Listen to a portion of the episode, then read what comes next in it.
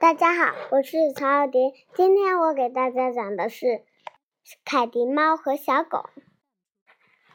凯迪猫想喝果汁了，于是它去山上摘了点水果，回到家里，它很开心，喜欢做果汁。然后它的朋友小狗来了，然后小狗说。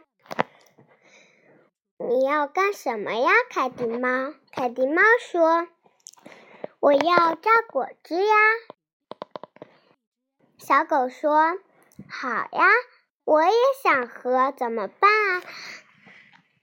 凯迪猫说：“我给你榨。”小狗说：“好呀，好呀，我要喝香蕉味的。”凯迪猫说：“好的，我要给你榨香蕉味的。”然后，小狗、小凯迪猫一摁开关，他们他们的果汁就好了。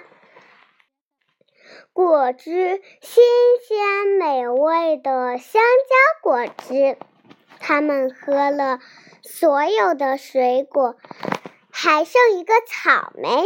凯迪猫想喝了这个草莓的。